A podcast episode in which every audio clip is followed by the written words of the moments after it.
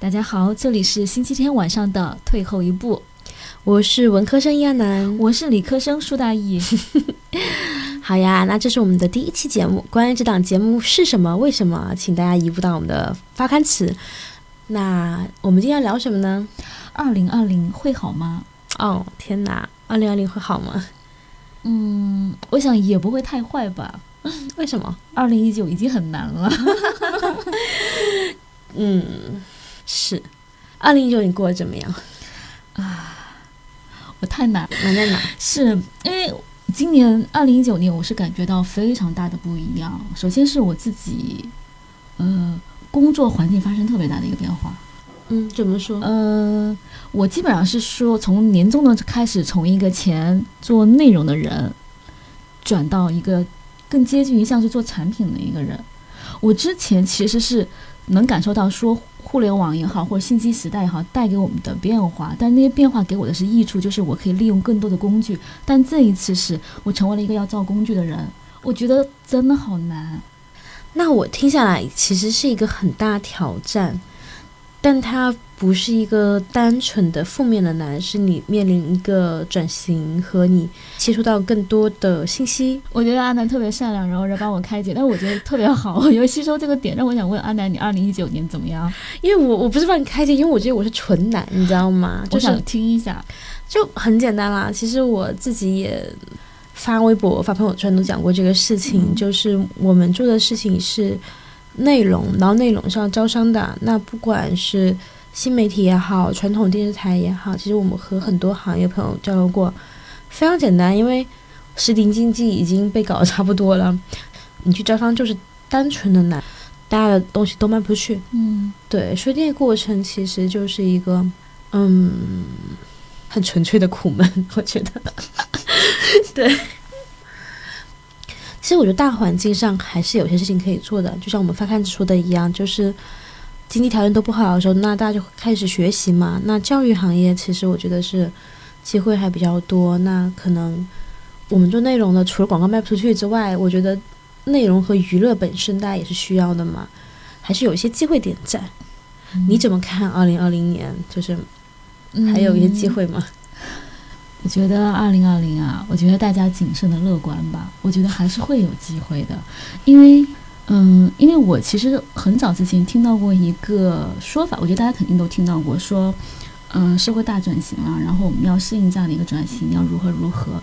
但一开始呢，我们只是把它当成是一个书面上的一句话，但现在其实应该是切身的感受到了。我觉得可能是这个转型影响到了很多的。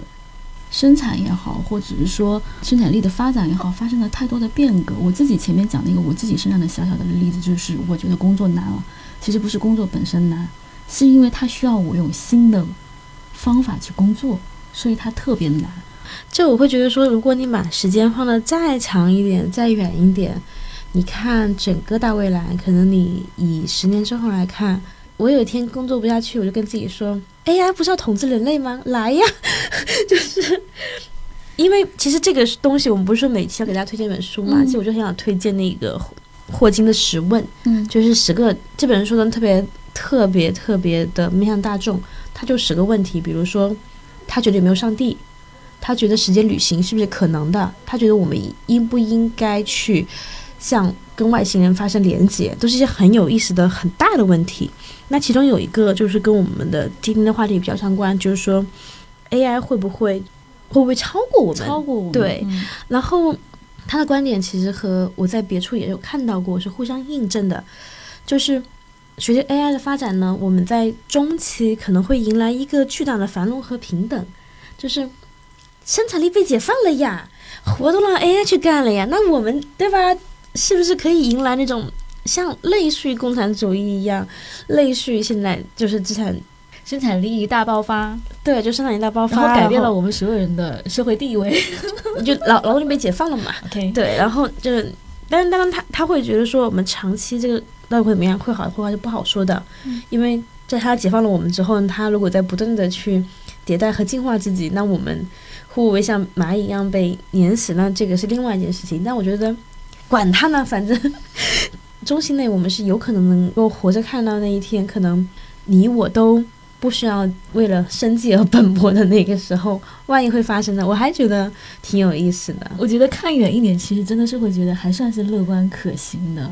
对，然后包括说，嗯，他会觉得说，我们未来可以脱离到很多肉身的束缚，因为我们现在已经开始尝试去修改 DNA 了。比如说，你可能本来是一个像他一样，就是不能很好控制自己身体的人，那你是不是有可能能够说话？你能看见的东西，嗯，或者是说你的一些器官衰竭，你可以找东西来替代。所以我觉得，我们就是肉身给我们的束缚可能会越来越少。包括像《未来简史》，可能也会说，但那本书我没有看啊，我是听听书听的，就是说，可能有一些部分人能把自己改造成神人。嗯，对，就是好像有听到过这个观点。对，就是你大家可以像钢铁侠之类的，大概这样，他可以不断的借助外力，从基因的修改也好，器官的各种优化也好，以及自己人人机结合也好，就是有那么一小撮人会进入神人。当然，与此同时，可能也会产生说。阶级极度的分化，然后产生像折叠北京那样一样的，就是高层的神人，中层的精英，底底层的蝼蚁。但 anyway，我觉得你放了几十年看，你会觉得，哎，虽然这世界变化非常非常快，但你身身处其中还挺有意思的。我觉得，就每当我想想看，我的父母那一辈六零后，还在小时候吃不起肉，工作之后要用粮票。就觉得说，我靠，现在已经到了人脸支付的时候了。就这短短几十年间发生那么快的变化，我觉得未来你看二零二零可能会觉得很难，但你看二零三零、二零五零，你放那个维度去想，可能你又觉得说，OK，我们可能是在一条波澜壮阔和诡异的路上进行着。所以现在有点像黎明前的黑暗的那一段时间吗？我希望是了，毕竟二零一九过得也。不咋地，非常不咋地。而且我们今天不是还和共同朋友吃饭吗？他其实有说一个事情，就是我们共同都认识一个女孩，就是你看朋友圈完全看不出来，但她其实是在工作中接连遭受一些变故，其实是有一点接近抑郁的状态。其实我自己在一九年一度在有那么几个月，大概。六到九月吧，其实我自己也觉得我有一点接近那个状态了，就早上起不来床，然后很多事情提不起劲儿来，可能只是晾个衣服而已，提不起劲儿来去干，然后睡得也很差。嗯，对，就是我自己做过那个量表啊，就除了胃口很好之外，说出来很好笑，但是是真的，就是还好好胃口，可能就就是就我说胃口。那几项我打了分还 OK 之外，其实很多分就是真的是有有有一些症状是吻合的，对啊，真的吗？对呀，啊天哪！但是我觉得就是每次的困难都是一个认识自己的机会嘛，就是我们俩经常说的话嘛。我我会大部分就是保持一个相对而言很平稳的一个状态，然后其实我内心中就是波澜起伏，可能。每天都要过山车好几回，荡到谷底，然后突然又升起来，然后我谁不是呢？然后握个手，然后大家都差不多。然后我其实上两个星期，我甚至都萌生过不想来上班的感觉。我后来就觉得管他呢，我不是还有年假没休吗？我留着干嘛呢？然后我就休了三天。但是我发现我来上班之后呢，我发现好像。好像那三天你不在，也没有发生什么太重要的事情。那，但是问题是，不如再休几天是吗？是我，我特别想再休几天，但是其实心里面也会很担心。就包括我这两天，我有朋友跟我讲，他说他不敢休假。他说为什么不敢休假？他说因为公司的变化和震荡太多。当然他跟我不是同一家公司。然后他说震荡太多，他说他不敢休。他说。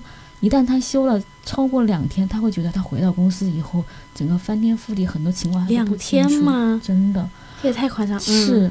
然后我看到他来上海这半年，就从一个聪明伶俐、活泼又可爱的一个小姑娘，变成现在，我觉得，当然他肯定没有进入到就刚才我们说的朋友圈里面那位朋友那个状态，但我感觉到他其实也因为工作带来的一些焦虑也好、不确定也好。已经不是半年前的那个有灵气的他了，感觉好伤感，好伤感。我真的，他跟我说他想休假的时候，然后又不敢请的时候，其实我我心里还是蛮，嗯，就蛮难过的。就是不敢把自己真的从职场里面脱离开来。是，嗯是，就这个因素不光是就是纯经济上的，那所以二零二零答案怎么过？嗯，搁我自己身上，我应该会更谨慎一些了吧。嗯应该说是谨慎的保持一种乐观的心情。嗯，其实我自己是一个特别盲目乐观的一个人。我突然都想起来，我前几年其实有过一次突然的辞职，嗯而嗯且是其实那那一年其实也很难那一年。我不知道阿南应该可能是知道的，就是就是互联网冲击了传统媒体之后，嗯然后嗯媒体大崩塌的那一年。然后我是傻乎乎的那个时候就把工作给辞了，因为那时候已经感受到在媒体工作非常难了。哪一年？一五一四一五吧，我也是一我一四年辞职，啊 裸辞。是我应该是一五，我我记得应该是一五年我我裸辞了，然后又歇了三个月，然后然后再换到互联网行业来的。其实我现在想起来，我当时做那一步真的是太贸然了。我现在想想是后怕的，嗯怎么就那么不知道是幸运还是盲目的进入到互联网行业，然后跟随自己的发展的行业这几年在发展。但其实回到那个时候去看，真的风险是非常大的一件事情。哎，但很巧哎，嗯我是一四年，其实我也是停了差不多三个月。嗯那那是我人生唯一一次裸辞，因为我要换城市，我实在没有精力去嗯给自己去提前安排好一个后路。但我也进入互联网行业了，也是三个月，所以可能其实只是因为互联网其实只是那这个环境因素，对吧？对因为互联网企业更缺人才，在发展嘛于是我们就进入到这个行业。那也就是反过来说，我们的选择是身不由己，很有可能你遇上了什么时代，会遇上什么样的一个境况，你就进踏入到某一条河流。对呀、那所以我们现在都在一个比较难的一个摸石头过河的河里。但我觉得你的谨慎其实是我二零一九年的关键词。嗯二零一九年我有大概八十次以上吧，就是多少？想要辞职，就是想要裸辞。但是呢，因为有人和我说，他没有办法跟大家讲一九年会非常非常差，但他也没有办法跟大家讲说，好，我就告诉你们就开心吧，乐观吧。所以他后来录节目，他说了一句话，叫做说，二零一九年做决定要慢一点。嗯我听到他这句话，我就就是和大姨刚刚讲的那个其实如出一辙的，就是不能太贸然的去，因为不开心就离开你的那个，你不知道你自己会被命运的河流抛带到哪里去？对真的，是。嗯所以我就一直是按兵不动。然后，但我二零二零年其实的关键词，其实希望它是冷静、信心和连接感。为什么是这三个呢？因为呢，有这么一个色彩机构叫潘通，它每年都会发一些就是明年的色彩预告。我从来没有把这一个色彩机构的东西奉为神旨一样的，但是特别有意思，就是刚好我在朋友圈看到有人转发，就是潘通发了二零二零年的颜色是一个很经典的、很沉静的蓝色，然后他们对此的介绍是说冷静、信心和连接感。就三号这句话一下就把我给击中了，我就觉得，哎，这就是我需要的东西。关于怎么样能够冷静，我觉得就是可能我在这一年，或者说这半年多以来的苦闷里面，我能做的事情其实就真的是学习。嗯所以为什么会跑去看霍金也好，或者我人生第一次去看经济学的书也好，或者是接触很多之前没有接触过的东西，包括我会去和很多的朋友聊天，就是我觉得更多的信息能让你冷静，因为我开始在嗯经济环境刚刚变差的时候，大概一七年、一八年的时候，其实我是觉得我的苦闷是非常内向指责的，但我的节目卖不出去了，我就想说，是不是我的问题？是不是我不配？就是平衡，企图平衡工作和生活。因为那时候我开始觉得说，我的事业上轨道啦，之前都很顺利，我是不是可以是时候去开自己的副业啦，去干嘛去干嘛？然后后来不顺利之后，我就非常自责。直到我开始向外去走，发现哦，原来各大卫视都不顺利，可能最老牌就王牌的电视台都不顺利，可能优爱腾也有他们不顺利的地方和时候，我就觉得说，哦，那可能不是我自己的问题。虽然他也也惨，但是我不会那么无止无尽的，就是指责自己和思考说到底哪里我做的不对，然后你再努力，然后还不行，然后再努力还不行，然后就陷入更多的就是自我怀疑也好，或者是说感到无力或者愤懑也好。嗯所以我觉得了解更多的信息能让你更冷静一些。嗯，大意觉得呢？我是觉得现在确实是，呃，太多的信息和太多复杂的情况，以我们过去的能力跟想法来说，真的看不明白。我为什么前面会说到我工作上的那些事情？有时候我觉得我非常努力了，但是这个事我没做好，我反而更自责。嗯但最后，当我当我度过自己的怀疑期的时候，我才真的悟过神来。我说，真的不是我学习太慢，而是我在去学错误的东西。就比方说，当一些新事物来临的时候，你就想要去学习，你觉得说我不想要被这些，我不想赶不上这些新事物，嗯但是可能这些新事物只是一些浅层次面的一些偏向于呃操作执行方面的一些东西，但是以你现在的经历来说，你很难去真的全身心的扑在这些事情上，你会错过一些真的是方向上的事情和局面上的一些事情。当你左边一头搞不定这些细节的事情的时候，右边一头又没有把大的抓在手里面，你会觉得自己的两头陷于茫然。嗯而且这个时候，你真的说，你真的敢于把你这些新事物全抛弃掉，你可以去放弃，不要去学他们。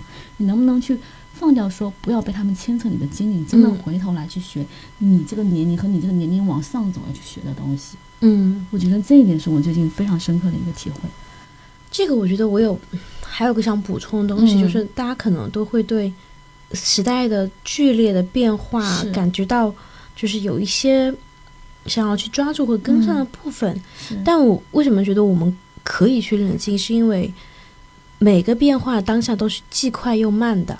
嗯，就是说，比如说我们刚刚提到说，父母那一辈可能还在粮票，然后还在说怎么样能让一家几口人、好几口人吃上肉的时候，我们已经现在开始在人人支付，在各种各样畅想 AI 什么东西了。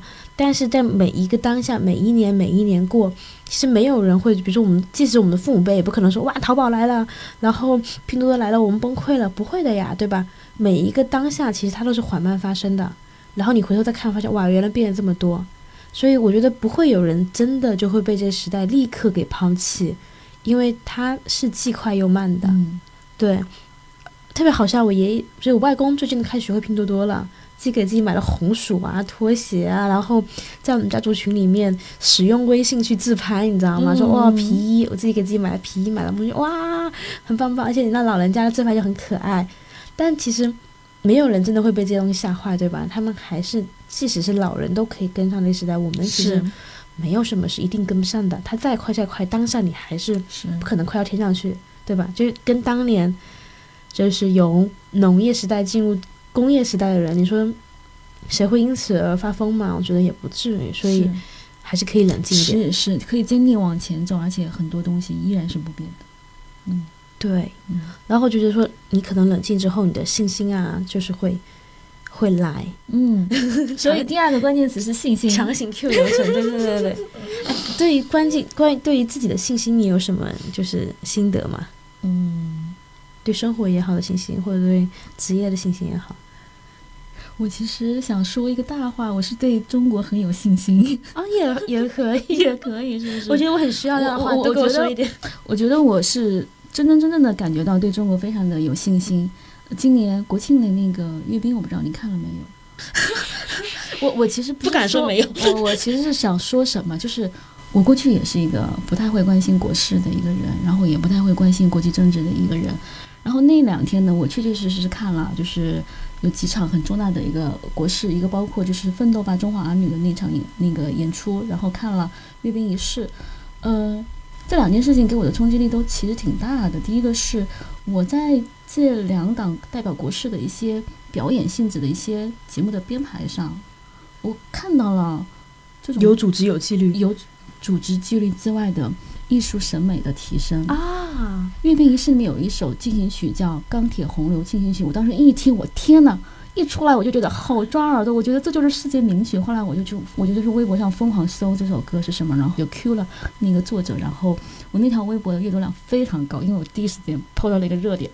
然后我后来发现，就是说这首曲子是中国人自己原创的，然后是军队里面的一个年轻的军官原创的，九几年很小。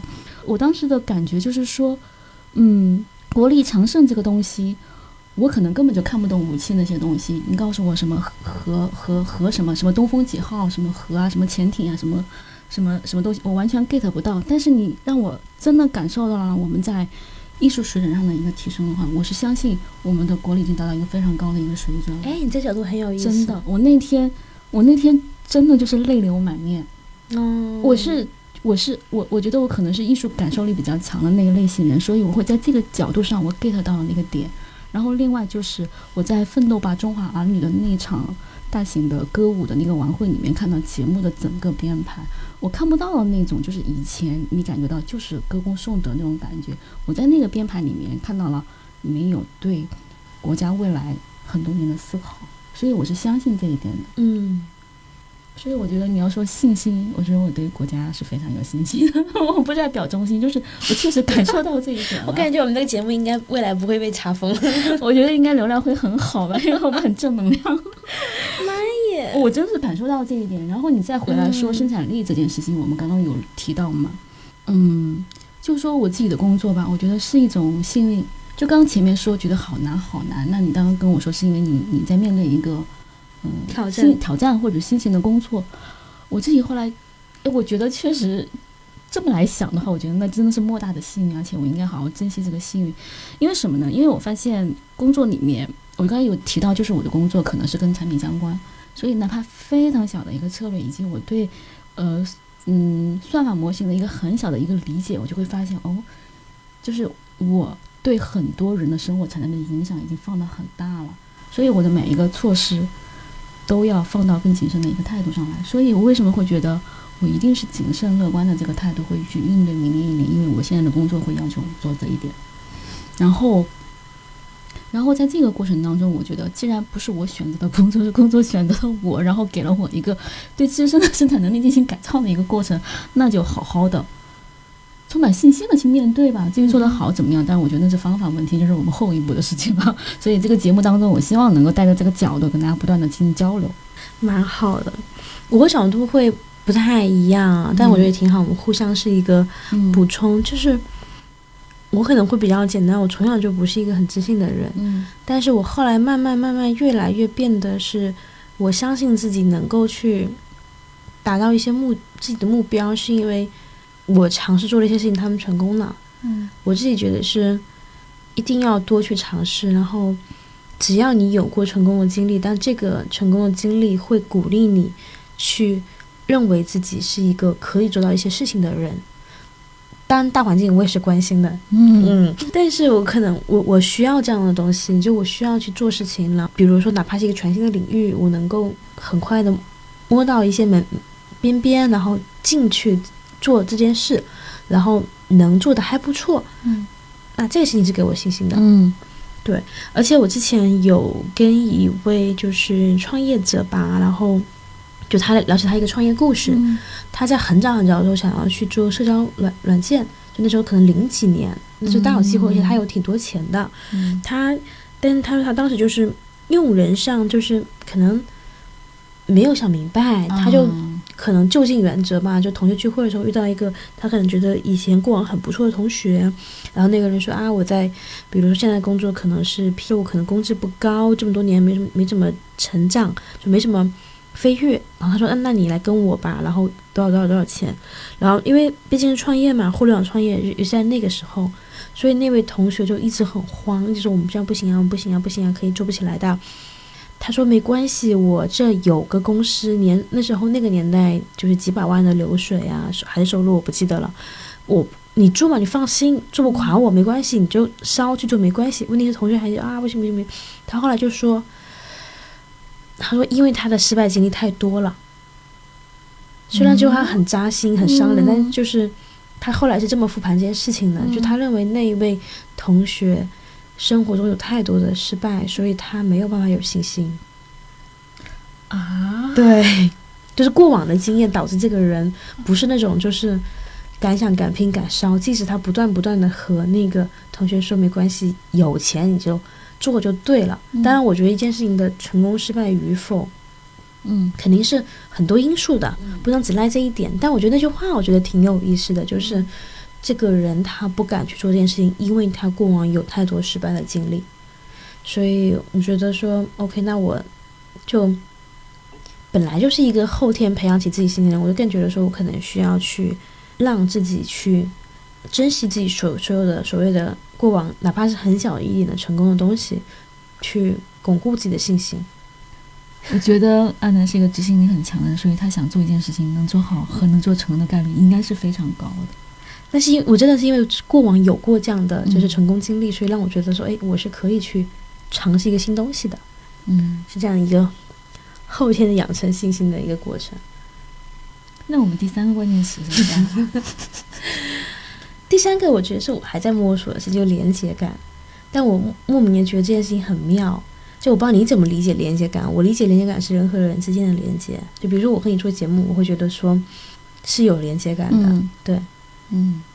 然后包括我们之前还做过另外一档节目叫《下班别跑》嘛，其实那个节目也给我一个很强的连接感，就是我们可能素未谋面，但是很多人听过我们之前的那个节目，会给我们留言说，就是。大家会给我们一些很精准的形容词，说比如说大意是一个可能很自洽的人，阿南可能是一个很拼的人，他们都能够说得出来我们每一个人特点。包括他们对我们节目的一些调性，比如说我们一直以来从上档节目到这档节目所秉承的真实的东西。其实我记得有听众说过，说感觉你们节目不会跟我们就是乱喊口号，你们的东西是很真实的，你们是基于生活。我不太记得他原话，比我这句话说的好得多。这个连接感也让我觉得挺幸福的。其实“连接”两个字，一九年本身也是在我的年度的。关键词里面，但是做着做着做着就 忘了忘记了，没有做的太好。但是回头来看，嗯，自己在想，就是自己这一年如果真的在某些阶段有过一些呃飞跃，倒不是说一定看得见的成果的成功，而是说自己认同自己那个状态的一个变化。我觉得很多时候都是因为和某一个人的交流，某个人给了我一段话，或者是很久没有交流的朋友，然后又或多或少都会给我巨大的一些信息量。我觉得，嗯，所谓现在一个信息社会，我觉得是方方面面真的能感受到，就是他处于一个跟你不同的环境的时候，你会发现，他带给你的冲击是远比你自己在你自己的环境里面猛扑腾个三月五个月带来的信息量要更充足一些。另外，我其实这两天也在反思的一件事情，包括我跟自己身边的同事在交流的一件事情，就是是不是我们在这个环境里面待得太久了以后，大家都太相似了。嗯，就是慢慢的，大家都会趋同于同一种思维方式，嗯，然后同一套做事的逻辑，然后同一套表达的方式，嗯，然后，然后你会习惯于这套东西，这个是非常可怕的。一旦形成了这套滤镜或者这套过滤器之后，很多东西吸收不进去。嗯，我发现最近一段时间我在吸收公众号也好，或者微信也好、微博好这些常规的这些片这些碎片式的吸收水平。我就几乎吸收不进东西去了。我曾经还以为是不是因为到了一个年纪之后，你觉得你不再需要一些嗯碎片化的东西了，你的思维或者是你的观念已经形成，你都不再需要去更新自己。但我发现完全不是，而只是说我从这些渠道里面获取信息的效率变得太低了。但我更需要跟朋友之间的交流。我就举个例子，今年应该来说对我影响比较大的是，呃，也是在今年年中的时候跟亚楠有点相似的情况，就觉得说。确实是很疲倦，也包括状态也没有那么好。我就建，我就筹建了一个 很小很小的一个微信的一个小组，然后在里面我们交流看什么书，然后交流一些嗯一些观点。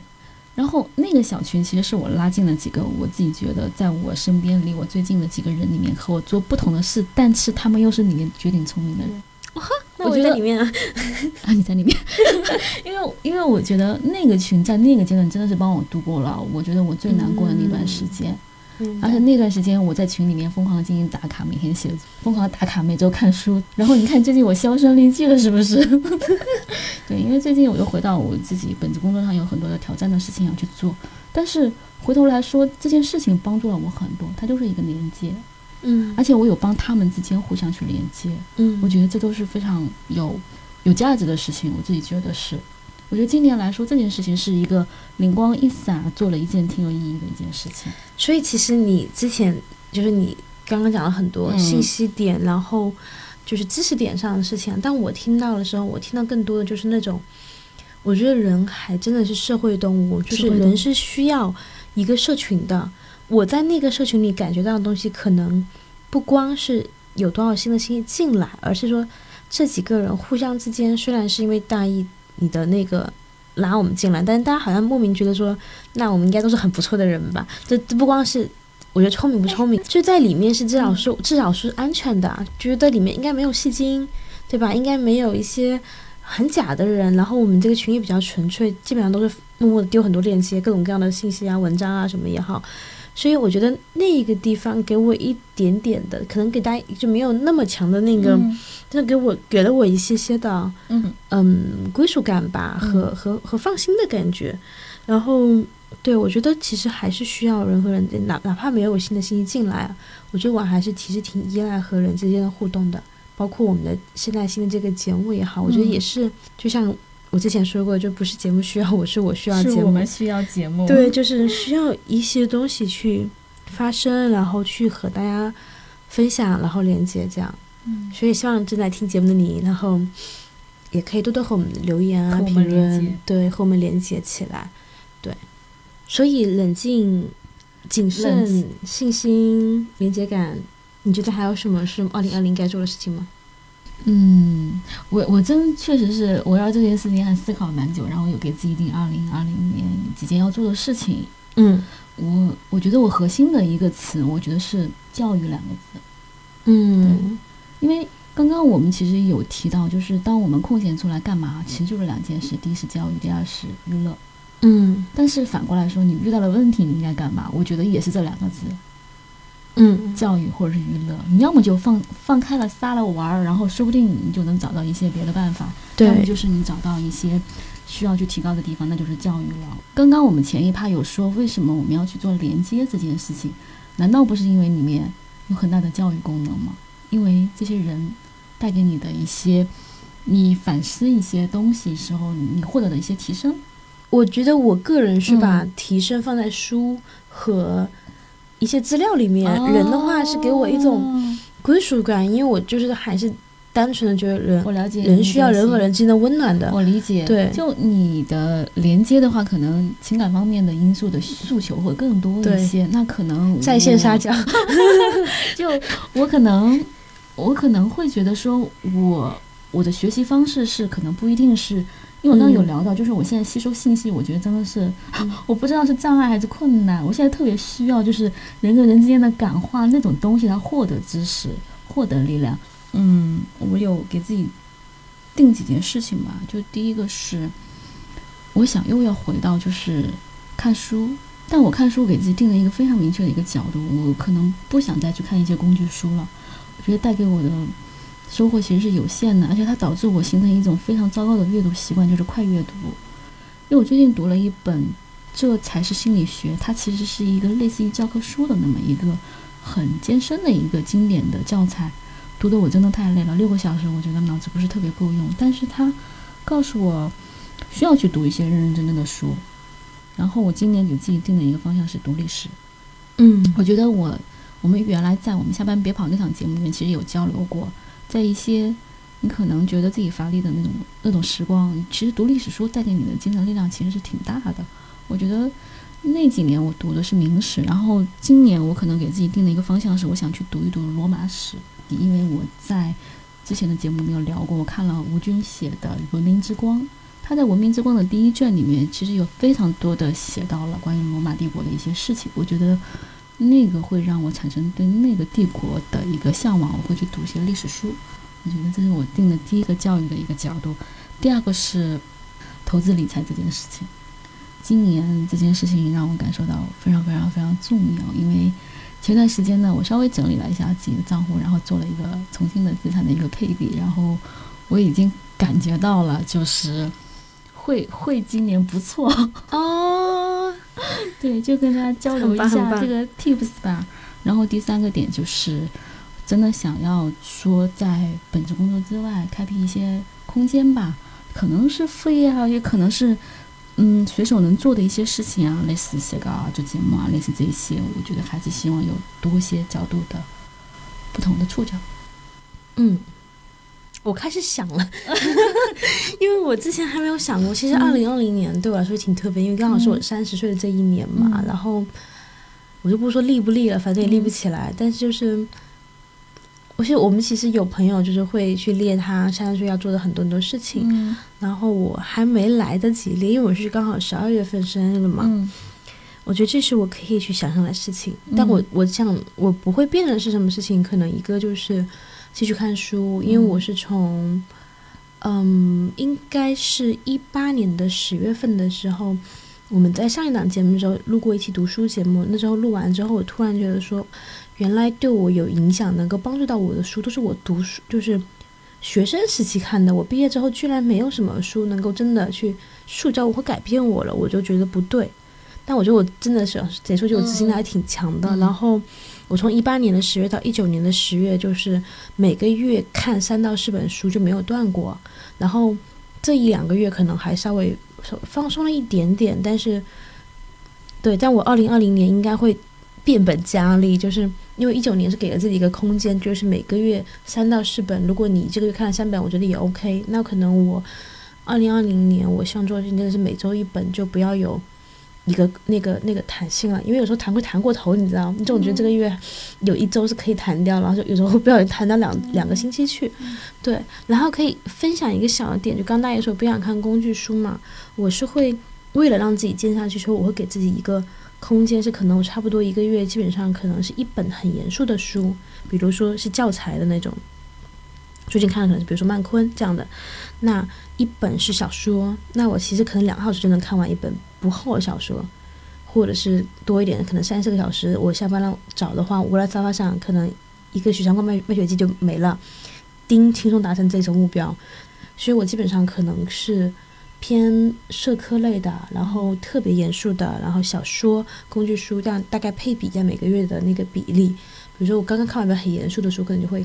看一本小说或者一本杂文，比如说什么《鱼翅与花椒》这样子的散文集、杂文集，去去去穿插一下。所以我今年，而且有书单上也有厚厚的很多很多的书嗷嗷待哺，我觉得还蛮期待的，就越来越感觉到这个读书的快乐，并且以前看大部头是逼自己，现在我反而开始期待每个月那那一本严肃的书，因为我觉得每个月看一本。类似于教材，嗯，甚至是本身就是经经典教材的这样的一个书，其实真的是保证你思考的深度的底线。而且在这个过程中，你感受到的那种快乐和你的心流，或者是说你觉得哇，我这个人真的又翻新了一点，那种那种成就感，是你看一个梁老师的书所不能去比拟的。所以我我今年还是书单长长的，然后就很期待，很期待。我觉得挺好的，而且我觉得其实安南有。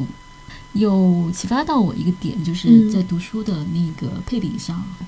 嗯，然后我最近因为有看一本书，我到我忘了是在哪看的，然后它大致里面就说，嗯，应该是那个李李泽厚说，他说中国将可能成为人类文明复兴。然后他好像是几年前说过的一句话，说随着中国中国人的生产力的发展，然后中国会成为人类文明的文艺复兴。哇哦，对这个评价或者说这个这个预测其实是挺高的。然后他当时里面有一句话，他就说，因为因为生产力发展以后，人们会从物质和社会当中解放出来，然后这种经济强大，它就使你有一种可能，就是你解放出来。我是为什么我们觉得前面说信心这个点的来源？我觉得，我觉得看一些文学类的东西，可能会让你的心灵会早一步到达那个状态。哎，我说到文学了呀，其实我有个东西，有个小小的感受是可以分享啊，就是。因为我是文科生嘛，所以我如果因为大家都会说现代社会你需要了解经济学，你需要了解量量子物理或什么的，对我来说很难的。但我发现看科幻能帮助我看科学这件事还挺有趣的。比如说我们刚刚说到，就是未来简史和。我觉得是和那个就是北京折叠是有互相呼应的地方的，就是人会分分层的。然后我觉得说，像霍金的《十问》，其实他反反复复一直在引用一本书，叫做《二零零一太空漫游》。这小说我也是非常非常推荐的，因为像你知道什么西部世界黑镜都他玩剩的，那是一个七几年还是应该是七几年还是八几年，应该是七几年写的一本，就是因为在拍电影同时写的小说，他已经在讲。就是机器人有了自我意识要杀人了，你知道吗？而且杀的杀的非常的写的非常非常的好。嗯，然后，但这还不是小这首最牛逼一点，最牛逼一点是他在讲说人类怎么样从混沌状态开始进化成人的。嗯然后那个过程中，我觉得我操，这不就是人人类简史吗？就是它和我看很多东西是有呼应的。嗯但是它有个很牛逼的设定是说，这么多动物里面只有人变成人或者智慧，是因为有外星生物教化了我们。这视频这个设定非常牛逼，他写的非常非常好。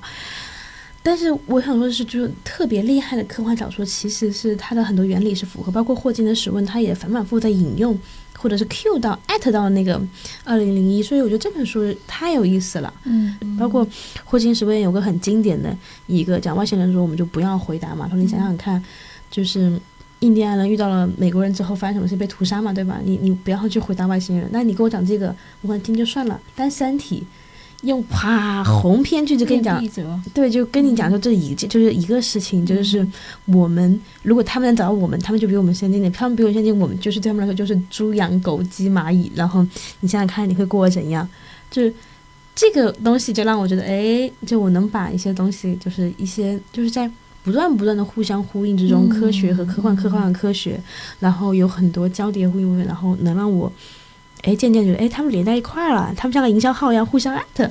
我觉得，我靠，这个东西太好玩了。对，所以我觉得，好的，就像大一说的，经典的作品也好，或者是一些极其优秀的科幻作品也好，嗯我觉得都都可以去看一看。是，嗯，OK，好，好啊，那今天也差不多啦。好，差不多。今天 Q 到了非常多的书，到时候我们列个书单在我们的那个节目简介里面给大好的家参考。